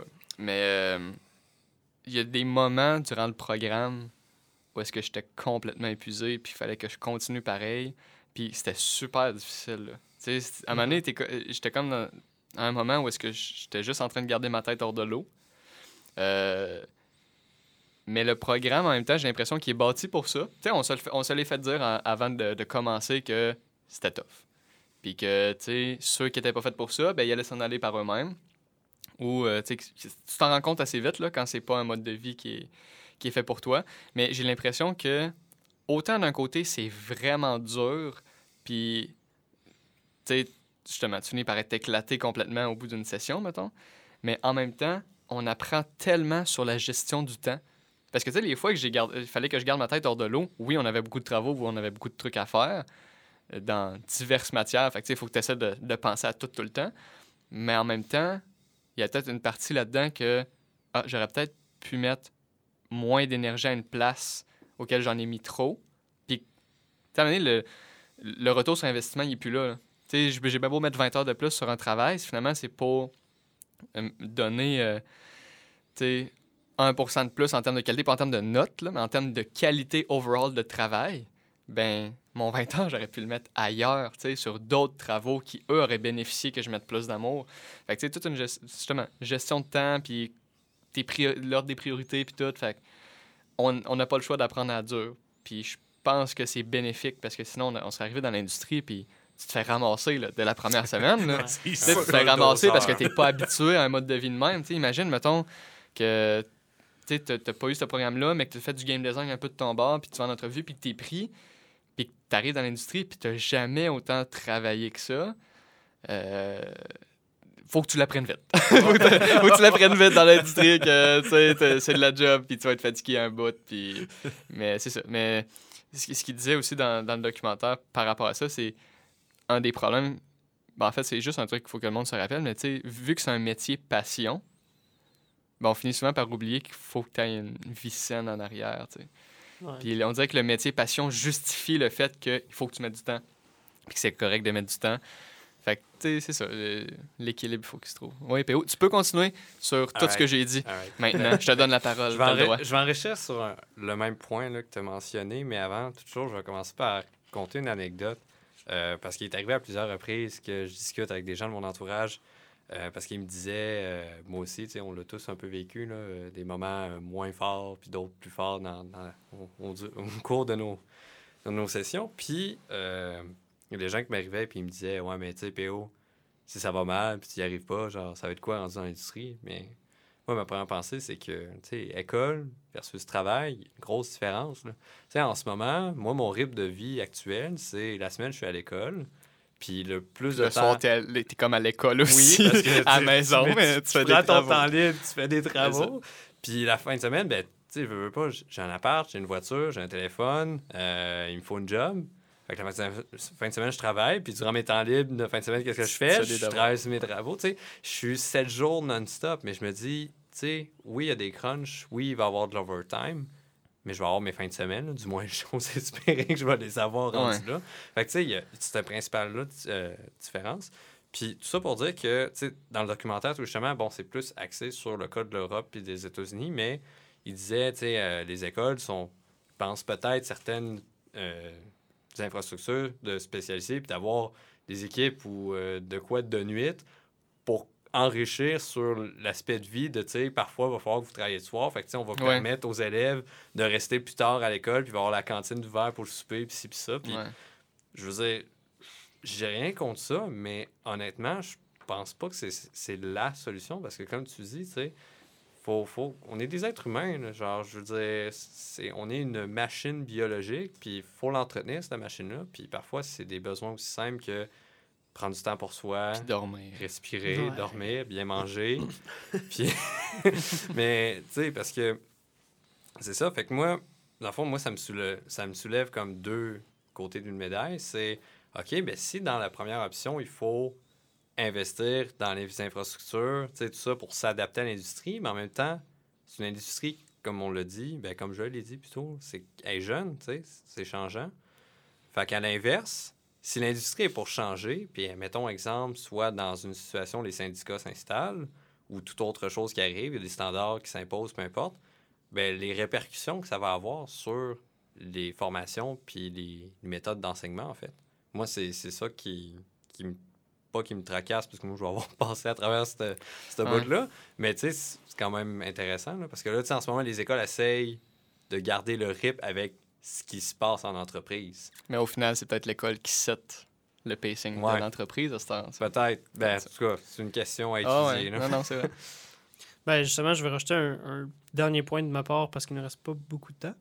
Euh, un des problèmes que j'ai l'impression, selon moi, de l'industrie, c'est que tout est basé sur le hype. Ouais. C'est le hype culture. Tu sais, les jeux sont, sont tout le temps reportés parce que les producteurs, hum, tout le, le release est prévu pour une telle date. Finalement, mais on manque de temps. Mais c'est peut-être pas le problème vient de, je sais pas, moi, le, le- le- management qui dit on va vendre le jeu le plus rapidement possible pour faire l'argent le plus, le plus tôt possible. Selon moi, c'est peut-être un des problèmes de l'industrie puis de le, Ah, là, je vais faire mon gros euh, euh, voyons, euh, communiste là, déjà. Euh, c'est le capitalisme. Mais, Dans le documentaire, il le dit. Là. Ah, il y a un gars qui dit Ah, j'aimerais ça nuire au capitalisme. tu sais, c'est. Je veux pas rentrer là-dedans puis être trop politique, mais tu sais, les, les, les, le management qui fait plus d'argent, souvent, le, le fait que. Pour, je vais reformuler. Le, la raison pourquoi les jeux sont sortis avant qu'ils soient terminés, c'est une raison d'argent. Mhm. Mais rendu là, on peut pas juste dire on va sortir un an plus tard, puis au lieu de faire euh, 15 millions de ventes, on va en faire. euh, pas 15 millions de ventes, mais tu sais, faire genre euh, 500 millions en profit, on va en faire 450, tu sais, je sais pas. Ça Ouais. pourrait-tu être quelque chose, mais au final, c'est pas nous qui a ces décisions-là, c'est vraiment le management puis les, les, euh, les higher-ups. Non, c'est ça. Puis c'est pour ça que, justement, tranquillement, il y a des petits mouvements syndicaux qui commencent à popper. Que ce soit bon ou mauvais, rendu là, la, la question se pose. Parce que, tu sais, Mhm. ça a quand même beaucoup d'impact. Quelque chose comme ça, ça a des impacts positifs sur les employés euh, selon certains points, mais ça peut aussi avoir des impacts négatifs, particulièrement dans un, un milieu où est-ce que les gens changent d'entreprise assez régulièrement. Euh, mais tu sais, il y- avait une statistique que j'avais trouvée quand même intéressante dans le documentaire qui disait que selon l'International Game Developers Association, il y a 56% des travailleurs en Amérique du Nord qui seraient en faveur de la création d'un syndicat. Moi, le, le flag que je lève par rapport à ça, c'est ben déjà, 56% c'est quand même beaucoup, c'est un petit peu plus la majorité, mais tu sais, l'association qui a fait le sondage, c'est pas une association neutre, j'ai l'impression. C'est une association de développeurs. Of course que ses membres vont vouloir avoir des, des meilleures conditions de travail, ce qui n'est pas nécessairement mauvais. Tu sais, je vais être dans l'industrie, j'espère avoir des bonnes conditions de travail, right? Mais tu sais, je je trouverais ça peut-être plus intéressant d'avoir un organisme neutre qui demande à l'ensemble des, des travailleurs si eux aimeraient avoir des meilleures conditions, puis par région surtout. Ouais. Parce que, tu sais, cette association-là, c'est international. Fait que, tu sais, ça représente, de ce que j'en ai compris, ça représente pas nécessairement bien la situation à Québec, mais ça représente super bien la situation en France et aux États-Unis. Fait que ça serait intéressant par région de savoir qui est le plus touché, qui aimerait le plus avoir des syndicats, quels impacts ça apporterait. Tu sais, une étude plus poussée que juste un sondage. C'est ça que j'aimerais voir. Peut-être un peu comme un ordre, un ordre des développeurs, comme qu'il y a dans différents milieux. Ça pourrait être ça. Mais à l'international, je le sais pas, tu sais. Parce qu'il y a une question peut-être de culture aussi. Tu sais, si en France, mettons, eux, ils ont une culture plus de travail, travail, travail, puis qu'au Québec, on est plus je vais faire mon 40 heures, puis après ça, j'aimerais mieux retourner à la maison, ben avoir un ordre qui régit tout à l'international, ça représenterait peut-être pas bien chaque culture. À moins qu'il y ait une division pour chaque territoire, par exemple. Ça, pourrait être- mais ça pourrait être intéressant, tu sais, justement, de- que les travailleurs se mettent ensemble, justement, pour peut-être plus les mettre en valeur, les ça. conditions. De là créer des syndicats, je, je sais pas. Pour vrai, c'est un, gros débat puis une grosse recherche à avoir, savoir les impacts que ça aurait. là. Ouais, exact. Tu sais, je sais que nous, au Québec, on a. Le syndicat, c'est quelque chose qui est présent depuis vraiment longtemps. Je sais Mhm. qu'aux États-Unis, ça ne l'est pas, mais ce qui arrive aux États-Unis aussi, c'est que ça crée des problèmes. Ils ont... dans le- justement, dans le documentaire, ils parlent d'Amazon qui ont des problèmes avec leurs employés parce que, tu sais, tu sais, ils payent pas quasiment. là. Les Ouais. employés sont payés, sont, font là des heures de fou, puis ils sont sur les food stamps. Mhm. Rendu là, il y a un problème de management, puis de, de, de gens Ouais. qui font un peu trop d'argent, puis qui en donnent pas aux autres. Ah ouais, c'est ça. Puis tu sais, t'avais aussi les euh, EA Spouses puis les Rockstar Spouses qui Ouais. s'étaient mis ensemble parce que euh, EA et Rockstar imposaient des, des heures de fou comme Rockstar, c'est 100 heures par semaine à ses employés. Fait que les, les femmes de ces, euh, de ces développeurs-là, ils sont mis ensemble pour dire c'est parce que ça n'a plus aucun sens. là. La vie de famille est plus existante. Euh, le gars, il revient à la maison, puis il est juste dead, puis jamais là. puis, euh, ça avait aucun sens là, par rapport à ça. Puis, un truc que je, ben, je voulais vous poser si vous trouviez ça intéressant, c'était il parlait à la fin de Motion Twin, Ouais. qui est un studio. C'est-tu belge ou français? Je me rappelle plus. En tout cas, en, En Europe. En Europe francophone. euh, que dans le fond, tout le monde est égalitaire. Donc, c'est une hiérarchie horizontale, mais ils sont égalitaires sur tout. Le nombre d'heures travaillées, tout le monde fait le même nombre d'heures. Si tu fais des heures supplémentaires, il y a des journées que tu rentreras moins. Euh, puis le salaire est égal pour tout le monde. Donc, tout le monde a exactement le même salaire. Puis, en plus, ils ont des retours sur les ventes de, de- des jeux. Fait que, euh, ils ont des bonus. Si le jeu marche bien puis que ça fait des bonnes ventes, ben, chacun a un retour égal de ça. Ça, ça- ça aussi, c'est quand même une stratégie, mais ils sont 10. Ok, T'sais, ouais, t'sais, c'est. On s'entend c'est ça une le entreprise. twist de ton histoire. ben oui, c'est ça. C'est ça dans le documentaire ils disent après, c'est que tu sais, dans une entreprise comme Ubisoft, que mettons, euh, tu sais, à, à Québec, ils sont 500, mettons. Eh, bonne chance pour gérer ça, là. Pour que tout le monde soit égal, que tout le monde ait des retours, que tout le monde ait, tu sais. Puis, dans- mettons que tu y vas à l'international, Ubisoft, mettons, on- j'ai un chiffre de même, ils ont 5000 employés, là. Eh, c'est tough, là, gérer ça pour que tout le monde soit égal. C'est pas tout le monde qui va être content. tu sais. Puis euh, justement, par rapport à Motion Twin, euh, ce que je trouvais drôle, c'est, il disait, ah, on n'a pas fait de crunch. Oh, on a fait, on a fait presque pas. Puis ce- quand on a eu un enfer, c'est quand on avait une deadline qui était mise par Nintendo pour publish le jeu sur Switch. Ouais. Ils font pas de crunch, mais le crunch est imposé par une grosse compagnie puis une deadline. Donc. Oui, exact. Donc, euh, je pense que ça va être. euh, on va conclure là-dessus. Euh, dans le fond, si jamais vous voulez plus d'informations, on va mettre le, lien dans l'information euh, du podcast, que vous soyez sur Spotify ou YouTube ou toutes les autres plateformes. On va mettre le lien du, du, documentaire là-dessus. Sinon, ben moi, je vous conseille une lecture c'est Du sang, des larmes et des pixels de Jason Schreiner, je crois que Ouais. son nom c'est. C'est un journaliste américain, en tout cas, qui a fait un livre qui, que j'ai lu puis c'est super intéressant. Ça parle, de, je crois, d'une dizaine de jeux vidéo, de production de jeux vidéo qui ont été chaotiques, bien raides, que ce soit du AAA puis du indépendant. Par exemple, il y a Shovel Knight, mais il y a Destiny 2 aussi, puis euh, un jeu d'Halo, puis tu ils, ils vont quand même large, fait que ça représente quand même bien l'industrie. Fait que c'est intéressant de, de voir à quel point une production, ça peut être élevé. Euh, mais encore une fois, c'est des productions généralement américaines ou françaises. Donc, à quel point ça représente l'industrie à Québec, ben là, c'est une question à se poser. Euh, merci beaucoup, les gars, aujourd'hui d'avoir été là. C'était super intéressant. Merci à vous de nous avoir écoutés.